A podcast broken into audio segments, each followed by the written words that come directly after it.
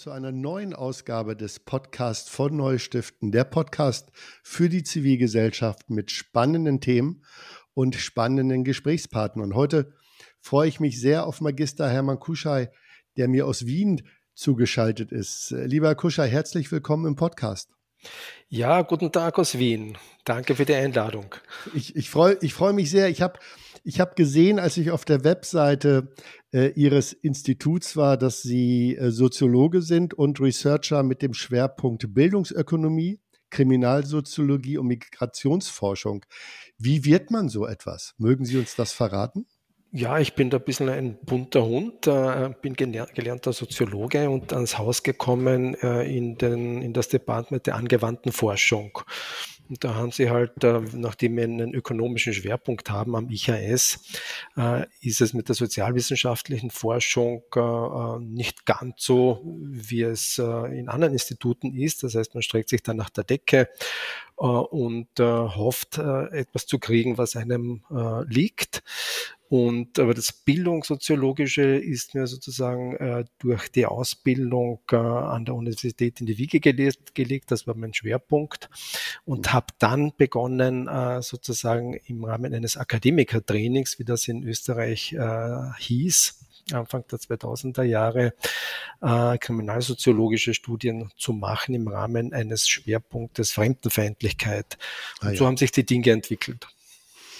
Wir beide haben heute den Podcast zusammen, weil es um äh, eine Studie geht, die das Institut für höhere Studien äh, gemeinsam mit der Fundraising Akademie in Österreich durchgeführt hat, wenn ich das richtig gesehen habe. Es geht um eine Studie, in der sie beleuchtet haben, wie vermögende Personen in Österreich sich engagieren und was sie motiviert dazu. Habe ich das so richtig wiedergegeben?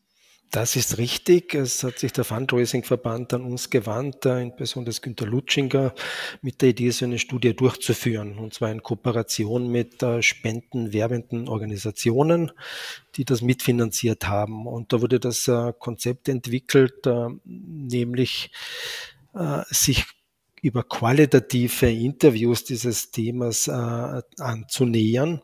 Und so kam ich dann ins Spiel. Wir sind ein Team von Forschern, Forschern und Forscherinnen, die wir diese Studie durchgeführt haben. Mein Schwerpunkt liegt in der qualitativen äh, Sozialforschung mhm. und dementsprechend äh, war ich prädestiniert dazu, diese Interviews zu planen und durchzuführen. Vielleicht ja. eines noch, also Anfang ja. der 2003er Jahre war ich auch involviert in eine Studie zum Thema Spendenabsetzbarkeit in Österreich und auch daher hat sich eine gewisse Nähe gegeben, ergeben, äh, hier mitzuwirken. Also das heißt, diese Anfrage war dann für Sie nicht ganz so überraschend, weil ich kann mir ja durchaus vorstellen, wenn, wenn ein Institut gefragt wird, äh, Vermögende zu befragen, wie sie sich engagieren, dann ist das ja erstmal nicht alltäglich. Aber äh, da sind Sie quasi schon alter Hase, oder? Ja, thematisch war es mir nicht ganz fern, dann auch von der Qualifikation her nicht und aber auch deswegen nicht, weil ich schon Erfahrung hatte, jetzt mit Unternehmen, Unternehmerinnen mhm. zu sprechen im Kontext anderer Studien. Das heißt, es war mir jetzt nicht so fremd und ich hatte auch keine Scheu, das zu tun. Das heißt, Sie haben eine gewisse Zielgruppenexpertise, wenn man das Könnte so man so darf. sagen, ja. Da ja vielleicht nicht alle unserer, äh, unserer ZuhörerInnen sich äh, mit äh, mit Studien auskennen, mögen Sie vielleicht noch mal drei Sätze sagen, was denn eine, äh, was qualitative äh, Befragung bedeutet in dem Kontext? Das heißt, äh, konkret oder einfach übersetzt, dass man Interviews führt mit Personen, Personenkreisen, die, von denen man sich verspricht, dass sie etwas beitragen können zur Fragestellung der Studie. Und nachdem die Fragestellung dahingehend war, äh, vermögende Personen äh, zu interviewen, war die Zielgruppe dann äh, klar. Ja, und das war auch so, dass man sozusagen ausgewählt hat, äh, in Zusammenarbeit mit den spendenwerbenden Organisationen, die Kontakt zu diesen Gruppen haben. Ja. Ähm, genau. Und so sind wir dann quasi über das Schneeballsystem, wie es so schön heißt, eingestiegen in die Materie und sind äh, zu Kontakten gekommen. Ja, das ist natürlich spannend, weil die erste Frage wäre natürlich, wie, wie kommt man an diese Menschen heran? Da, da haben Ihnen die beteiligten äh, Organisationen in Österreich geholfen. Aber das ist ja nur ein Teil der Strecke, denn dann muss man ja diese Menschen auch noch mal überzeugen, sich für ein solches Interview zur Verfügung zu stellen? Wie lange ging denn so ein Gespräch? Ja, die Gespräche dauerten dann so eineinhalb Stunden in der ja. Regel. Also wir haben es angekündigt mit 60 Minuten bis eineinhalb Stunden. Mhm. Äh, aber es hat sich schnell gezeigt, dass ähm, das Eis schnell gebrochen war. Das mag jetzt an meiner Quali Qualifikation liegen und die Dinge gut zu machen. Das ist vielleicht ein Teil. Der andere ist aber, dass es doch ein großes Bedürfnis gab, auch darüber zu sprechen. Mhm. Äh, und das war auch schon vorwegnehmend ein Teil äh, des Ergebnisses der Studie, dass darüber zu sprechen äh, sozusagen nicht Usus ist, in Österreich zumindest, ja. Das heißt, das heißt tatsächlich das, was man vielleicht am Anfang vermutet hat, dass es schwer ist, Menschen zu überzeugen, sich diese eine bis anderthalb Stunden Zeit zu nehmen, hat sich dann bei Ihren GesprächspartnerInnen offensichtlich nicht gezeigt, sondern im Gegenteil eine Bereitschaft, über ein Thema zu sprechen, mit dem sonst niemand mit Ihnen spricht. Habe ich das richtig rausgehört? Ja, das könnte man so sagen.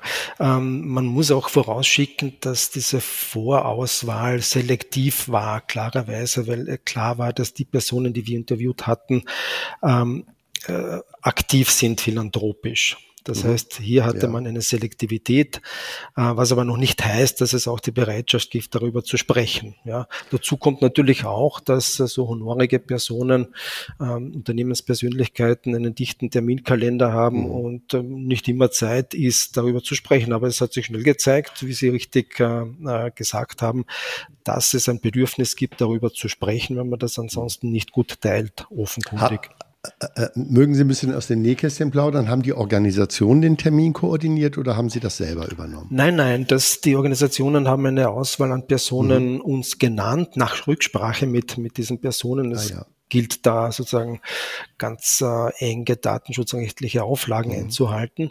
Wir haben dann äh, uns persönlich um diesen Kontakt bemüht und das geht jetzt auch nicht so, dass man sozusagen per E-Mail anfragt, sondern da geht es wirklich um den persönlichen Kontakt. Sprich, äh, man ruft mal an, erreicht in der Regel das Sekretariat und kommt dann äh, zu einem Termin äh, beziehungsweise schickt im Vorfeld dann per E-Mails äh, so Basisinformationen zum Gegenstand des Interviews, worum es eigentlich geht. Ja. Äh, haben Sie auch die Fragen schon vorab geschickt oder ist das eher die Strategie, äh, das im Gespräch zu entwickeln? Nein, äh, wir haben einen sehr ausführlichen Fragebogen mhm. entwickelt, aber vorab so eine Seite über die grundsätzlichen Themenfelder geschickt, damit eine Orientierung stattfinden kann, weil es ja auch darum geht, sich ein bisschen vorzubereiten. Ah ja. Jetzt haben Sie ja schon ein Ergebnis verraten, nämlich die, die, äh, das Bedürfnis, äh, über das eigene Engagement zu sprechen. Welche anderen Ergebnisse gab es denn noch? Ja, also vielleicht äh, da ein bisschen ausholend. Wir haben uns, äh, oder ich konkret habe mir eine soziologische Fragestellung da überlegt, nämlich äh, wie funktioniert das innerhalb einer Gesellschaft, äh, dass Personen spenden, dass vermögende Personen spenden. Das war sozusagen der Rahmen, im, im, im, äh, in dem wir uns bewegt haben. Und da spielen natürlich so Faktoren wie Sozialisation der Personen, Herkunft, äh, familiäre Identitäten eine große mhm. Rolle. Das heißt, es hat sich dann äh, auch bestätigt, dass nämlich äh, sozusagen einerseits, woher kommt das Vermögen, ist das quasi ererbt? Stehen dahinter ja. vielleicht längere Familientraditionen, vielleicht auch eine gewisse adelige Tradition? Oder ist das sozusagen neues oder neueres mhm. Unternehmertum, das sich eben erst entwickelt hat? Äh, und dann spielt eine Rolle nämlich die, die Position innerhalb dieser Unternehmen, der Familienunternehmen. Sind das aktive Unternehmerpersönlichkeiten oder sind das allenfalls auch Verwandte? Sind das ähm, ja, Lebenspartner, Lebenspartnerinnen, die, die sich dieses Themas annehmen und sich mhm. philanthropisch engagieren. Das heißt, in dieser Bandbreite spielt sich das ab und dementsprechend waren auch die Motive äh, verschieden. Ja, und äh, wenn Sie so zurückblicken, wie hat sich das äh, verteilt, das alte und das äh, neue Geld, wie man dann vielleicht sagen kann? Ja, wir hatten insgesamt äh, 15 Interviews, die wir, die wir mhm. geführt haben. Das heißt, äh, oder das zeigt schon, dass das Ganze natürlich nicht repräsentativ war jetzt für, für Österreich, sondern ähm, teilweise auch Zufall.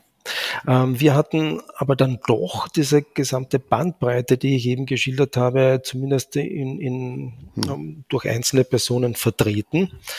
Das heißt, wir haben dann doch repräsentiert gehabt, ähm, ja, ähm, alte adelige Familie, wenn man so will, bis hin zu äh, jungem Unternehmertum, äh, jüngerer äh, äh, genau Unternehmer, Unternehmerinnen, die dann aus anderen Motiven äh, sozusagen philanthropisch aktiv geworden sind. Gibt es denn vielleicht aber eine Motivlage, von der Sie sagen, die könnte eigentlich bei allen greifen?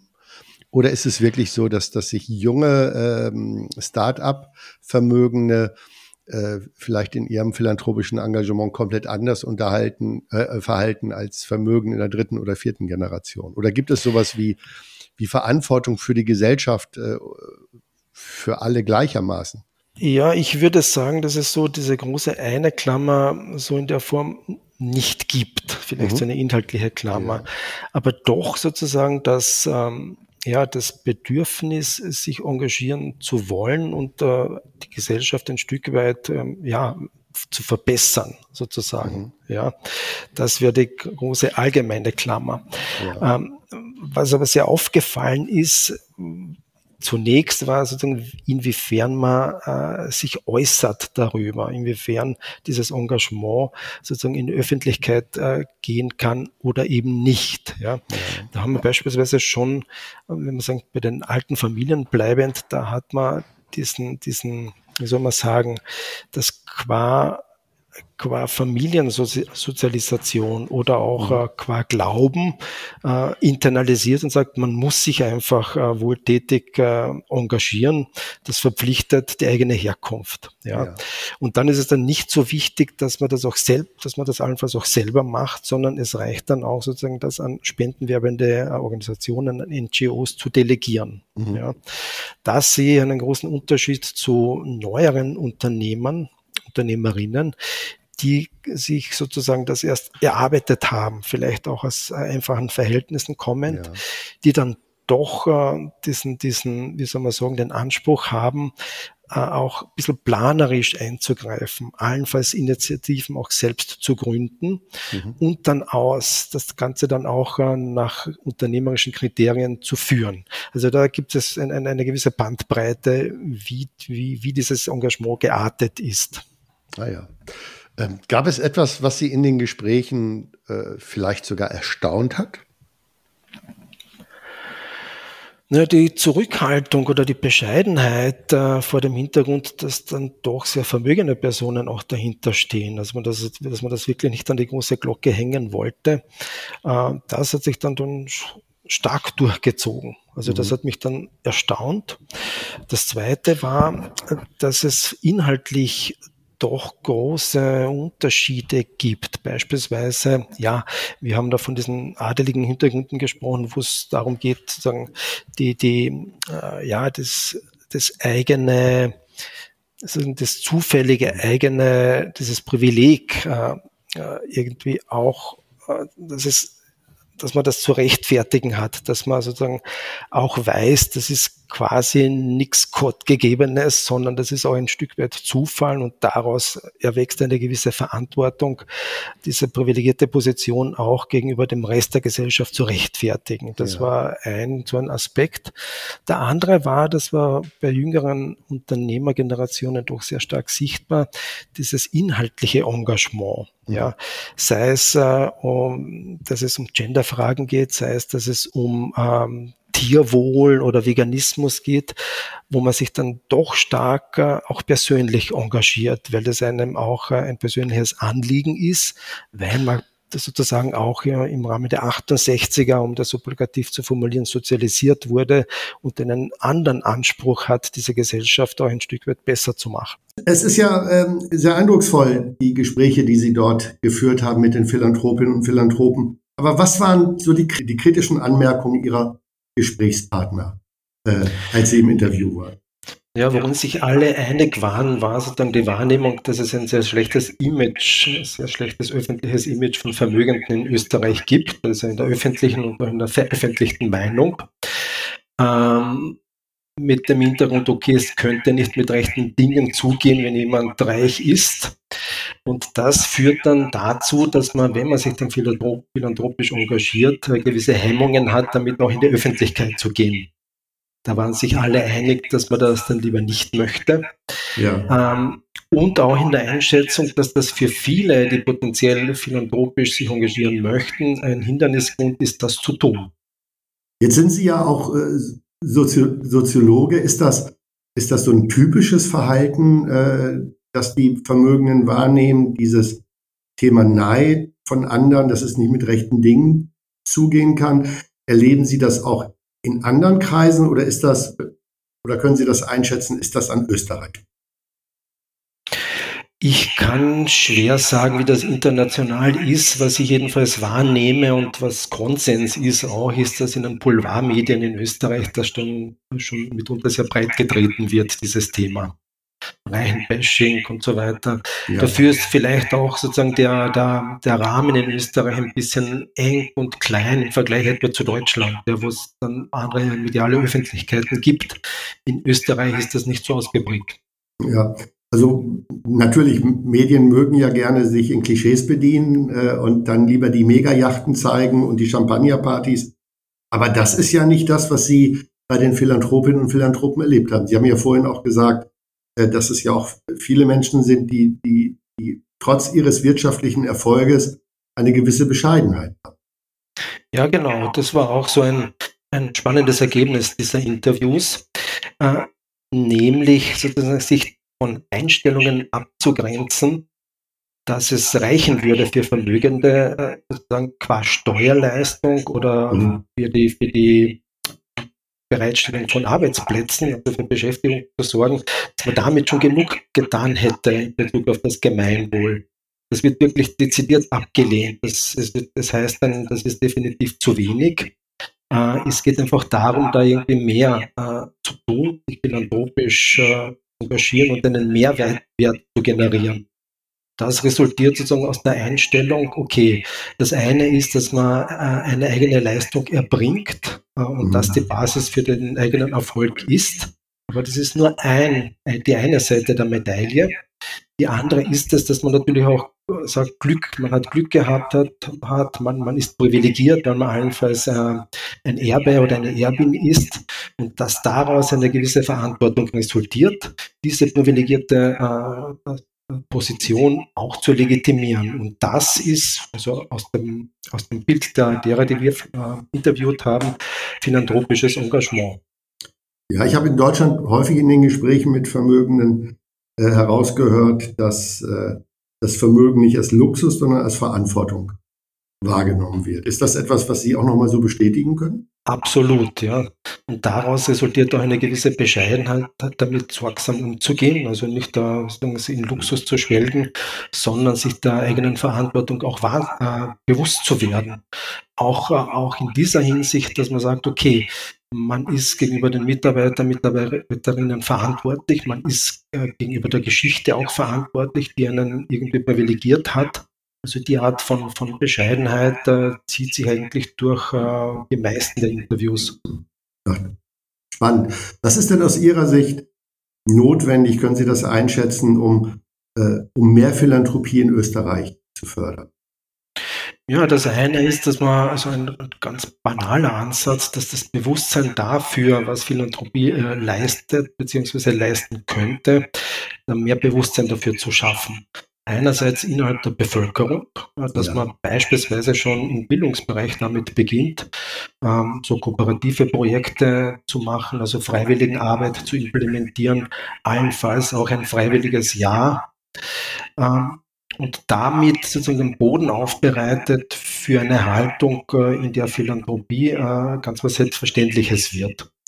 Und da gäbe es dann Anknüpfungspunkte für Philanthropen, Philanthropinnen, ähm, das auch zu tun, allenfalls auch schon im schulischen Kontext. Ja. Das wäre die eine Seite. Die andere Seite ist, dass äh, innerhalb der Gruppe der Vermögenden das Bewusstsein weiter geschärft wird, sich philanthropisch zu engagieren. Ja. Äh, dass man sozusagen eine Eisbrecherfunktion auch hat, trotz aller Widrigkeiten, wir haben früher, also man eben darüber gesprochen, dass es medial damit unter schwierig ist, zumindest die Wahrnehmung äh, ist so, dass man das tut äh, und halt mit gutem Beispiel vorangeht. Diese Beispiele gibt es, also es gibt eine, eine Vielzahl von äh, ja, Organisationen, die sich philanthropisch engagieren, die sich vernetzen und das gilt es einfach weiterzutreiben. Ja, prima. Recht herzlichen Dank. Und vielen Dank für den tiefen Einblick in die Interviews und Ihre Studie. Hat Spaß gemacht, mich mit Ihnen darüber auszutauschen. Vielen Dank. Vielen Dank für die Gelegenheit.